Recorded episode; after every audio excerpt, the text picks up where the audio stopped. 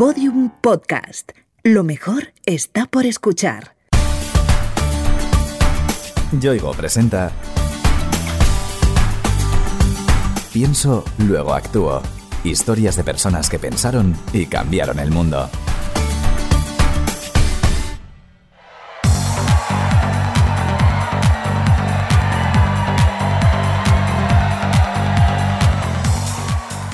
Para mucha gente, el colectivo LGTBI se limita a esto que escuchas, jóvenes lesbianas, gays, transexuales o bisexuales con ganas de fiesta, desinhibidos y visibles, desfilando por las calles de Madrid en una de las manifestaciones reivindicativas más importantes del mundo. Sin embargo, esa es solo una de sus muchas caras.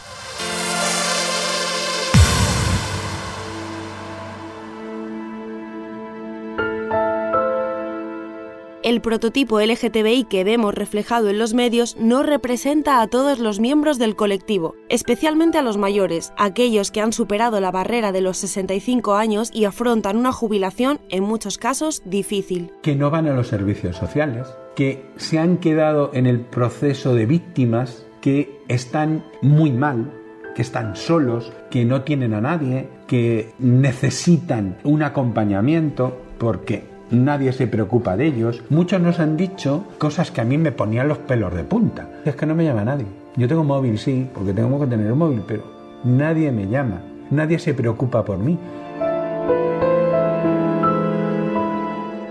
Federico Armenteros tiene 60 años, es educador social desde hace más de 48 y es el presidente de la Fundación 26 de Diciembre, cuyo objetivo es proporcionar atención asistencial a los mayores LGTBI con sus necesidades específicas, tanto físicas como psicológicas. Por eso estamos intentando generar espacios donde esas personas puedan vivir sus últimos momentos muy tranquilos, que se lo merecen, que hemos sufrido mucho. Entonces trabajamos con ellos en empoderarles, es decir, que eres igual que todos los demás. Y como, me lo dices ahora, en el último momento de mi vida, me lo dices ahora. Digo, pues sí, además te acompaño. Y vas a ver. Entonces vamos con ellos para que ellos pidan, piden la ley de dependencia, podemos entrar con ellos a sus casas. En unos meses, la Fundación 26 de diciembre conseguirá un hito histórico, abrir la primera residencia en el mundo de carácter público para mayores LGTBI. Se consiguió por fin que la Comunidad de Madrid nos cediera una residencia en Villaverde, una cesión gratuita por 30 años. Tenemos ese edificio por 30 años, que ahora mismo le estamos remodelando. Federico, este hombre que hoy vuelca su esfuerzo en apoyar y ayudar a los mayores del colectivo, reivindica orgulloso su homosexualidad. No siempre fue así. Como muchos otros gays, su camino hacia la plena aceptación fue tortuoso y lleno de angustias. Vivió su sexualidad como un estigma ya desde la infancia. Los chicos del barrio no me admitían porque me decían que era maricón. Quería jugar al fútbol con ellos y no me dejaban. Entonces me tenía que ir con las niñas. Y me lo pasaba bomba porque jugaba a la goma, a la cuerda. Entonces, claro, yo no pensaba que era enfermo, que era malo, tenía mucha ira y no lo entendía. Entonces, cualquiera que me decía maricón iba y me peleaba.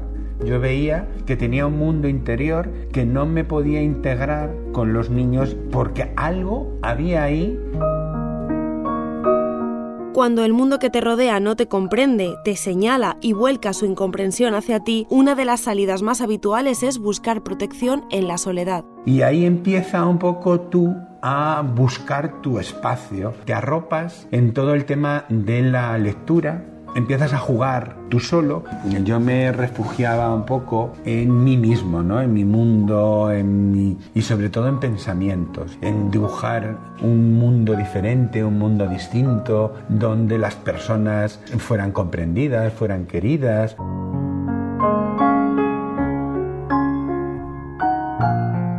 Pese a que el mundo no parecía sonreírle, Federico siempre fue una persona con una profunda empatía y vocación de servir a los demás. Quiso acercarse al mundo de la medicina y ser enfermero, pero pronto descubrió su verdadera vocación. Cuando entro en un centro de gente con discapacidad profunda y veo que trabajo con ellos y que me siento feliz y que me siento útil y que me quieren. Entonces en ese momento para mí fue como decir, he encontrado mi profesión, ¿no? Mi, donde me voy a dedicar. Quieres dar ese cariño que no has recibido. El sufrimiento también es quien te abre las puertas también a ser más empático, ¿no? Sin embargo, el fantasma de su sexualidad rondaba constantemente en la cabeza de Federico. Se negaba a aceptarse tal cual era, hasta el punto de que nunca terminaba de encontrar su lugar en el mundo. Llego a Galicia, escapándome también un poco de aquí de Madrid, y encuentro a la que luego iba a ser mi mujer, ¿no? A Lolita, y me impresionó mucho porque era una persona como muy libre, ¿no? Que también había sufrido mucho, que había vivido unas circunstancias de mucho dolor y entonces empezamos toda una relación. Fue un momento también que me sentí feliz de que alguien me quisiera y digo, esto es ¿Ves? Ya está, yo a mí ahora las tías me atraen, ¿ves? Como estaba equivocado, eso ya se ha pasado, ya está. Federico se casó con Lolita y tuvieron una niña. Durante años todo parecía normal, pero no lo era. La verdad, aunque enterrada, seguía ahí, buscando la ocasión para salir a la superficie. Y lo hizo de la manera más sorprendente, cuando Federico entró a trabajar ayudando a drogodependientes. Entro en la comunidad terapéutica, entonces estás viendo a los que son usuarios, gente que tú estás ayudando y estás acompañando, que tú eres igual no en drogas, pero sí en comportamiento, en que soy mentiroso. Entonces todo eso te rebota, ¿no? ¡Pum! ¡Pum! Está como dando a ese armario, te va dando. Y mi exmujer empieza a decirme, ¿te pasa algo? ¿Te pasa algo? Enfrentarse a uno mismo, tras años de negar la realidad, de haber construido una vida basada en una gran mentira, fue demasiado para Federico. No pudo asumirlo y tomó una decisión terrible y equivocada. Intento quitarme del medio porque no me veo con fuerzas para mm, lo que me venía, ¿no? Entonces, pero lo que me salva es mi hija. en ese momento yo iba con el coche a toda velocidad. Me vino mi hija a la cabeza diciendo, no, no tengo el derecho de, a dejarla sin, sin su padre, ¿no? Entonces ahí frené, me salí del coche y dije, lo que sea. Solo un instante, un pensamiento, un ser querido. La vida de Federico dio el vuelco que necesitaba. Entonces es cuando empiezo todo el proceso terapéutico, ya es cuando me digo yo que soy gay, que soy maricón. Entonces la primera vez que me lo digo, ¿no? Con 36 años, se une a que hacía poco había muerto mi padre y entonces todo eso te revuelve, ¿no?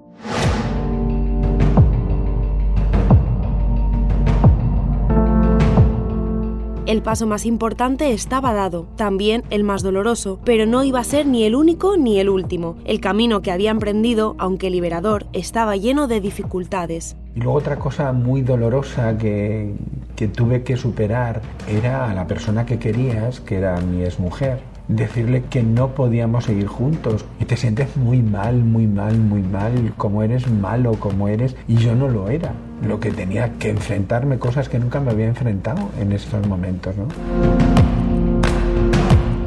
Por suerte, hoy día, Federico mantiene una estupenda relación con su exmujer y con su hija. Su vida cambió radicalmente a partir de entonces. No solo salió del armario, se liberó también de muchos corsés que le asfixiaban. Yo tenía la sensación antes de que era un edificio siempre en construcción, ¿no? Que tenía como un andamiaje puesto y que no se podía ver el edificio porque yo siempre estaba intentando que no se viera. Y sin embargo, cuando ya salgo del armario y digo, esto hay que quemarlo porque yo no puedo entrar más, lo quemo. Y en ese momento es como que cae todo el andamiaje de ese edificio y es un edificio maravilloso. Te da como una alegría, ¿no? Es decir, soy como la de.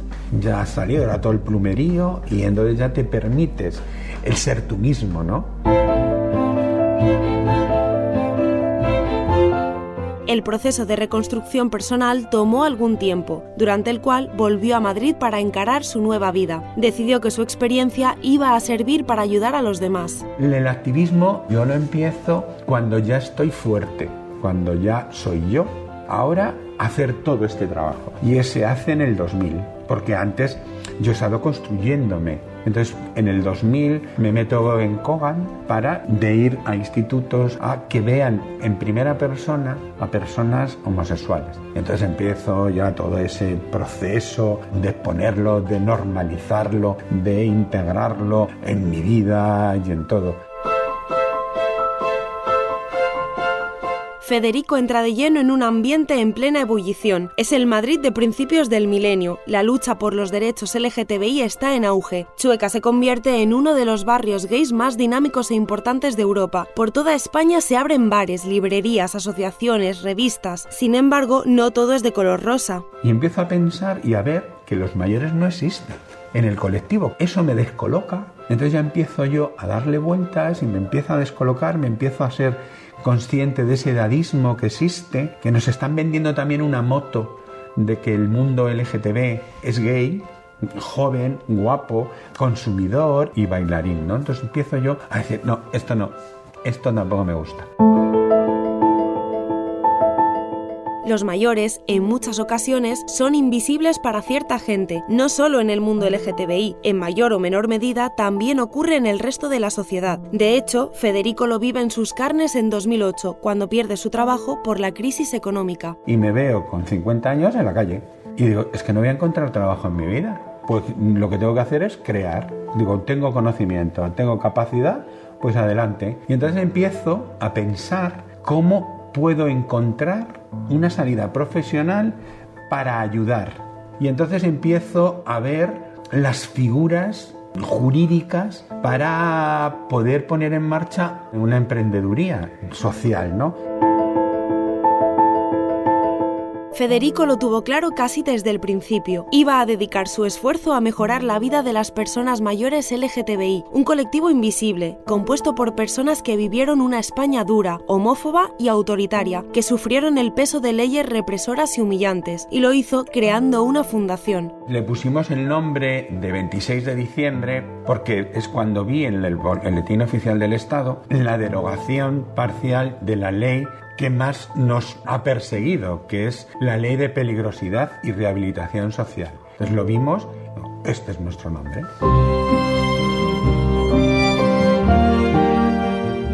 La Fundación 26 de Diciembre, o 26D como sus miembros prefieren llamarla, echó a andar hacia finales de 2010. Uno de sus primeros propósitos fue crear una residencia de ancianos inclusiva, es decir, que pudiera acoger no solo a miembros del colectivo LGTBI, sino a cualquiera que solicitara ingresar. Sin embargo, se dieron de bruces con una realidad que no esperaban. Te das cuenta que un residencial no lo puedes hacer, porque te encuentras con personas que no tienen dinero. Ves que tienes que cambiar los objetivos, que tienes que adaptarte a lo que es la realidad. Entonces nos encontramos con una realidad muy pobre, o sea, te encuentras con un colectivo muy empobrecido que choca con lo que normalmente habían dicho, que los maricones tenemos más dinero que nos sobra por todos los lados. Inmediatamente se volcaron en ayudar a gays, lesbianas y transexuales de edad avanzada y con problemas de exclusión social. Para ello buscaron la colaboración de todo tipo de instituciones, tanto públicas como privadas. Gente pobre, mayor, que está en la calle. Entonces, bueno, por el ayuntamiento nos ha cedido cinco pisos que tenemos ahora y donde están viviendo 20 personas que estaban en situación de calle, de, de exclusión. Nos hemos encontrado con personas trans que están tiradas en la calle y encima con deterioros cognitivos. Entonces, hemos iniciado procesos para la tutela, para que esas personas tengan familia, que somos nosotros. Aunque la Fundación 26D se volcó en los casos más acuciantes, no dejó de ofrecer servicios asistenciales a todos aquellos miembros del colectivo LGTBI que lo necesitaban y sobre todo seguían apostando por la creación de una residencia. Lo que me animó a seguir haciendo el tema de la residencia fue amigos míos que ya tenían 70 o 80 años y decían, yo en el momento que sea dependiente me suicido. No aguanto eso, yo no voy a ir a una residencia. Volver otra vez con los que me han machacado, con los que me han dicho maricón toda la vida, los que no me hablan en el bloque, no puedo, yo no puedo volver al armario.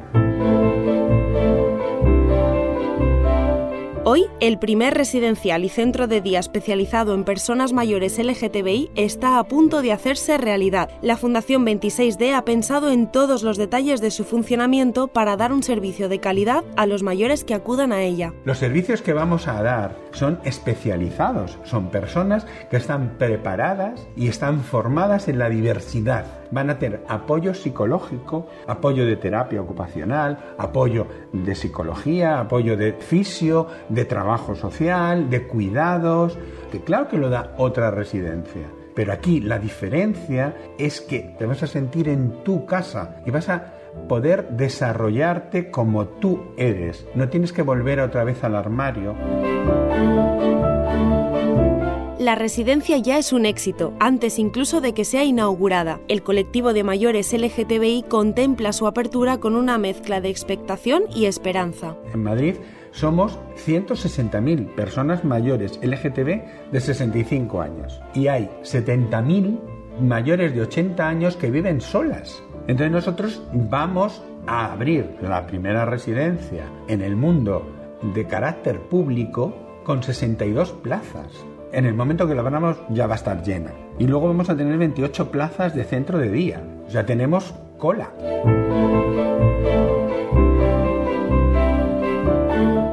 Por eso, la Fundación 26D lucha también para que el resto de residencias para ancianos del país acojan con garantías, respeto y dedicación a los mayores LGTBI. El objetivo es que se implanten programas para que gays, lesbianas y transexuales puedan disfrutar de sus servicios sin miedo a no sentirse integrados. Lo que estamos intentando no solamente es dar esos servicios, sino tener que trabajar también con toda la sociedad. Todas las residencias tienen que ser formadas, todo el personal, en diversidad los demás tendrán que adaptar y no será cuestión nuestra, será cuestión de la sociedad que se tiene que adaptar y entender la diversidad. Tras casi nueve años de andadura, Federico Armenteros y la Fundación 26D han cubierto un hueco importante al que casi nadie prestaba atención. Han llenado de compañía, respeto y agradecimiento el último tramo de la vida de personas que sufrieron el desprecio y la opresión y que lucharon para traer derechos a miles de personas. Sí que hemos entendido todo el equipo y todos los voluntarios que están trabajando o todos los profesionales que estamos trabajando es el último tramo de la vida, ¿no? De personas que han sido siempre rechazadas, pues cómo le damos la vuelta y les acompañas, les damos valor. Entonces es una satisfacción ¿eh? el ver, aunque se termina la vida, pero se termina con alegría. Eso es lo que te deja como muy bien, ¿no? has hecho una gran labor, ¿no?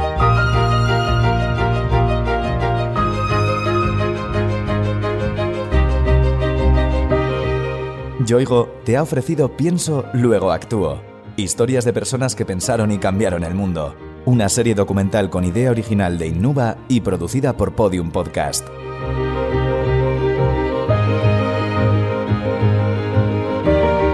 Narrada por Noemí López Trujillo, con guion y diseño sonoro de Alfonso Latorre.